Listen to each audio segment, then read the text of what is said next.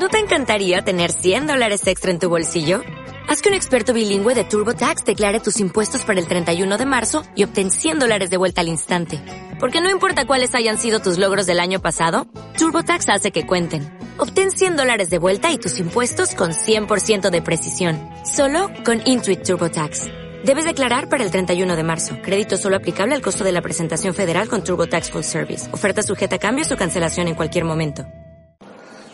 Buenas tardes tecnologistas, hoy es viernes 19 de febrero y he cambiado el confort de mi hogar donde he grabado los últimos podcasts, pues para aprovechar este ratito que tengo de camino a casa caminando eh, para, para, poder justamente grabar. Por aquello de no hagas, no dejes para, para tu casa lo que puedes hacer por el camino, que luego nunca se sabe si tienes tiempo. Es la segunda vez que empiezo a grabar este podcast, eh, por eso voy más rápido, porque ya voy un poquito más sobre seguro. Y he tirado un podcast de cuatro minutos porque me estaba enrollando demasiado.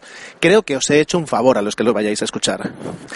El, el título del podcast describe, como es habitual y, ¿no? y como debería ser, el contenido del mismo. Y hoy justamente os quería hablar eso, de las competencias digitales en la empresa. Eh, voy a utilizar este, este pequeño cuento, microcuento, por segunda vez a ver si me sale mejor.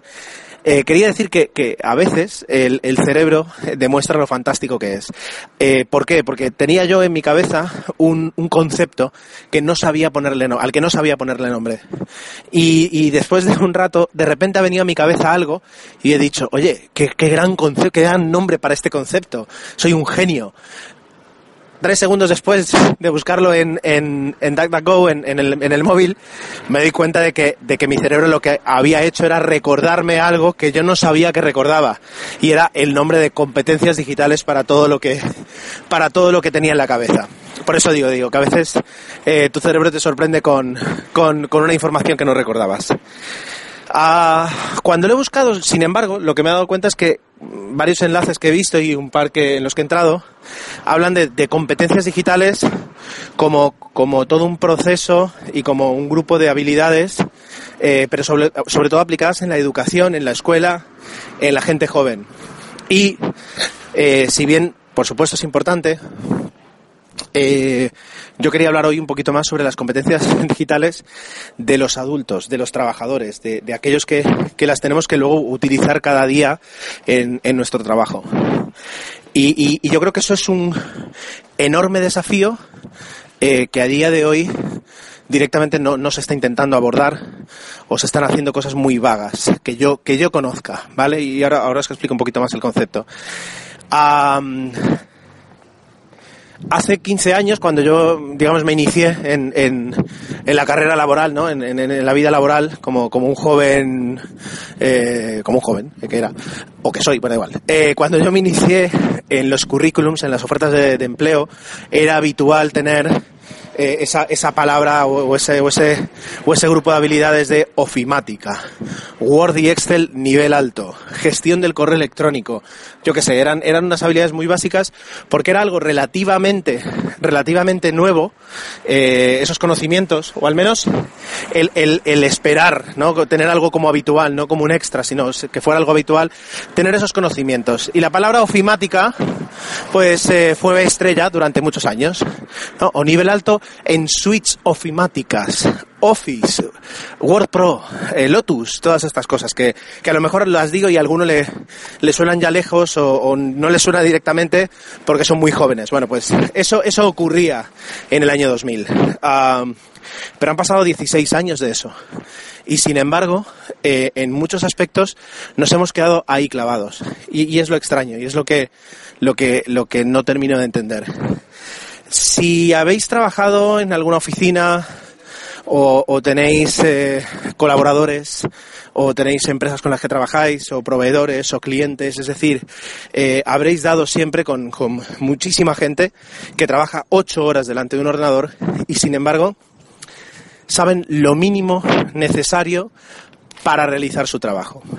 Que a lo mejor lo hacen muy bien, pero no tienen esos conocimientos. No los tienen Ah, ¿Y por qué no los tienen? Esa es, esa es la, pregunta, ¿no? Muchas veces, o, lo sencillo para mí, así como yo soy a veces un poquito talibán, sería que, la gente tiene que tener esa, esa inquietud o, esa responsabilidad de, de mejorar constantemente sus habilidades en el trabajo. No puedes quedarte, así como un médico o un piloto o un profesor universitario, bueno, cuidado, eh, no pueden quedarse con un, con un bloque de, habilidades que ellos aprendieron hace 20 años y repetirlo y esperar que eso se extienda hasta su jubilación. Pues un administrativo, bombero, un fontanero, yo qué sé, es decir, el trabajo evoluciona y eso es constante. Y las herramientas que tú utilizas para desarrollar tu trabajo y las habilidades también, ¿no? Entonces uno puede decir, bueno, pues uno tiene que ser responsable y tiene que hacerlo. Bueno, pero es, no siempre es fácil eh, cuando ya eh, alcanzas cierta edad. No digo el aprender, porque si te gusta aprender, pues eh, siempre es fácil aprender, sino empezar, introducirte, coger la primera cuerda. luego ya puedes ir siguiendo ese camino o, te puedes ir apoyando en más cosas. Pero ese, ese, primer giro en la bicicleta, cuando, cuando estás aprendiendo a ir en bicicleta, pues a veces es complicado. Y ahí es donde muchas veces, yo creo que mucha gente no encuentra lo necesario para, para poder continuar. Me fijo, y de hecho, justamente la, esta semana he tenido acceso un poquito a, las ofertas formativas que reciben muchas empresas por parte de, de grupos, de academias o de empresas que recopilan formaciones, etcétera, etcétera. Y me he puesto a mirar. Y lo que, lo que tiene son cursos, cursos de herramientas o, o cursos de técnicas, pero es que es complicado explicarme y, sé que estoy siendo difuso, pero sin embargo, lo que yo me he encontrado, eh, y si estáis escuchando este podcast, pues seguramente en alguna ocasión vosotros también, es que la gente no necesita un curso. Lo que necesita es, es una asesoría, o lo que necesita simplemente es un compañero, es decir, alguien que le acompañe en un camino que va hacia eh, una, un uso y una aplicación de las competencias digitales por una parte, es decir, es verdad que la persona tiene que tener esa responsabilidad y esas ganas, pero luego es verdad que a nivel ah, formativo, a nivel didáctico, les hemos dejado eh, muy atrás y, hemos creado eh, a veces entornos donde, donde es una burbuja, es muy complicado entrar, es un círculo muy cerrado, ¿no? y, se produce una brecha.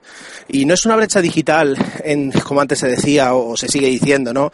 Entre la gente, da lo mismo, es decir, porque la persona que, que hoy eh, pues tiene, yo qué sé, 40 años y te dice, no, yo es que soy un poquito mayor para eso, pues puede que seas un poquito mayor o no, pero te quedan 25 o 30 años de, vida laboral y no veo eh, dónde eh, no veo un solo oficio donde el desafío este digital, eh, las competencias digitales no vayan a ser necesarias, sino ya el año que viene o dentro de cinco años. No veo ningún oficio, ninguno.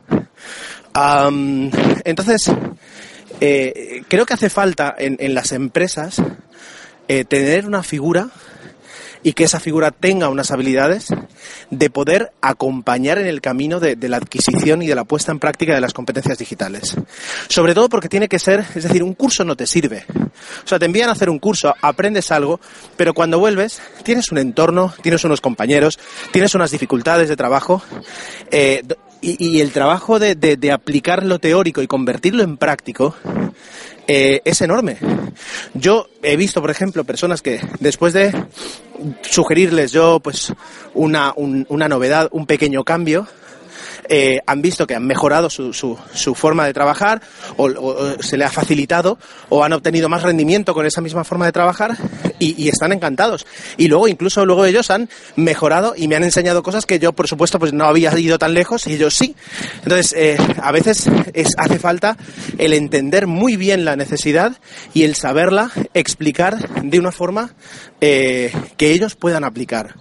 En parte es personalizado, en parte a lo mejor es simplemente un cambio de dinámica a la hora de, explicar las cosas, pero está ahí la necesidad. Eh, por ejemplo, es que es curioso, a mi sobrina, que tiene 14 años, que no tiene nada que ver de lo que estoy hablando hoy, la semana pasada me dijo que cómo podía hacer para trabajar, para hacer una presentación, eh, pero que luego lo tenía que llevar a otro ordenador, etcétera, etcétera. Y le dije, digo, olvídate de todo y entra en Google Drive. Haz una presentación desde Google Drive.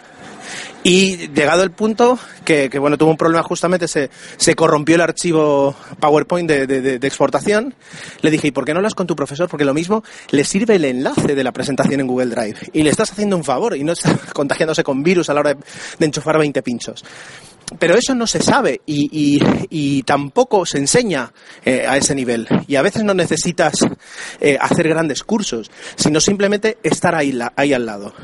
Entonces, uh, las empresas, muchas que yo conozca, ninguna he encontrado que tengan una especie como de oficina digital, oficina de asesoría digital. Eh, también hay que creer mucho en un proyecto así, pero pensad en cuánto se avanzaría si poquito a poco se le, hubieran, se le fueran dando a, al mercado laboral actual esas competencias, esas competencias eh, digitales. Eh, esta semana también en el trabajo alguien me decía, es que yo soy muy mayor para esto. Y no se me ocurrió otra cosa más borde que decir que para mí hay dos tipos de personas, las que están vivas y las que están muertas.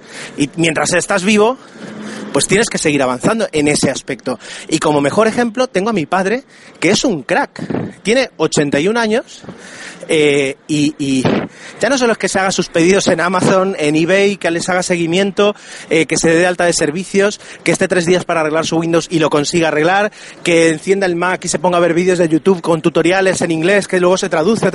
Él lo hace. También es verdad que es una persona que, y gracias a que él es así, yo soy así, eh, siempre ha tenido mucha curiosidad y le ha costado mucho rendirse y decir, esto yo no lo sé hacer. Pero si una persona como mi padre que tiene 81 años puede llegar a ese nivel, bueno, pues a lo mejor hay que dedicarle un poquito de tiempo y a lo mejor hay que pensar en eso. Y ahí es un poco, ¿cuántos minutos llevo? 11 minutos. Bueno, no es tanto, esta vez he acortado más. Pero, ¿no os parece que los tecnologistas realmente también en nuestro trabajo, en nuestra familia, en nuestros amigos, hacemos ese punto de asesoría digital que hemos trascendido. Antes, hace 10 años, eh, yo era el que arreglaba Windows y ahora es el que a veces, pues, echo un vistazo a un móvil así que de soslayo y le digo, ¿no te has bajado esta aplicación? Eh, ¿Qué aplicación? Esta, para hacer lo que estás haciendo, esto te vendría mucho mejor. Y les descubres un mundo. Bueno, y dices, bueno, a lo mejor ellos también podrían hacer todo ese camino. Ya, pero, pero, pero no todo el mundo decide llegar a, a, según qué nivel. Y no es que yo diga que tenga un gran nivel de tecnología, pero me gusta y tengo cierto nivel. Y con eso ya puedes ayudar a mucha gente. Bueno, pues ahí queda la idea. De hecho, eh, y puestos a, defender un poquito el open source, se, me ha ocurrido una idea para un podcast. Eh, que, yo, la verdad que no creo, apenas puedo con este, no creo que pudiera con otro. Pero, ¿qué ocurriría si creara un podcast, o si alguien lo creara, o si lo creáramos entre varios, que fuera una especie como de tecnologistas Tecnología para no tecnologistas. Es decir, si alguien grabara un podcast explicando, por ejemplo, lo que son Creative Commons. O, o, o incluso partiendo de la base de, de, si vas a utilizar imágenes eh, para algo, en qué tiene, o sea, qué es lo que tienes que tener en cuenta, dónde puedes ir a buscarlas, qué uso les puedes dar y qué significa pues copyright, copyleft, Creative Commons, etcétera. Pero explicado para alguien que en su vida ha oído hablar de eso y explicado de una forma que la gente cuando terminara de escuchar el audio dijera, quiero escuchar otro que me hablen, yo qué sé, eh, no lo sé, que me hablen de otra cosa totalmente diferente, relacionada con la tecnología, pero para alguien a, a, quien nunca le han hablado de tecnología y que son de esas personas que te dicen yo soy demasiado mayor. Y si les convenciéramos de que no lo son, y si les convenciéramos de que la tecnología en realidad es fascinante y divertida como yo pienso que es. Bueno, pues ahí, ahí está la idea. Si alguien quiere recoger el guante, pues adelante y, si no, pues a lo mejor un día me pongo yo, eh, pero luego lo dejaré de grabar porque a veces no tengo tiempo o me surgen otras cosas, yo qué sé. Pero ahí está. Esta es mi reflexión de viernes. Ha sido una semana un poquito inspiracional, lo reconozco, y, poco a poco pues iré también variando más de dinámica. Pero, perdón, hoy me, me apetecía contaros esto. Y ya está. 14 minutos. Espero que tengáis un buen fin de, o yo qué sé, si lo escucháis esto, un buen día, una buena vida y que disfrutéis mucho con la tecnología y con el podcasting. Nos volvemos a escuchar muy pronto. Recordad, arroba GER7, arroba tecnologistas guion bajo, para lo que necesitéis. Un abrazo.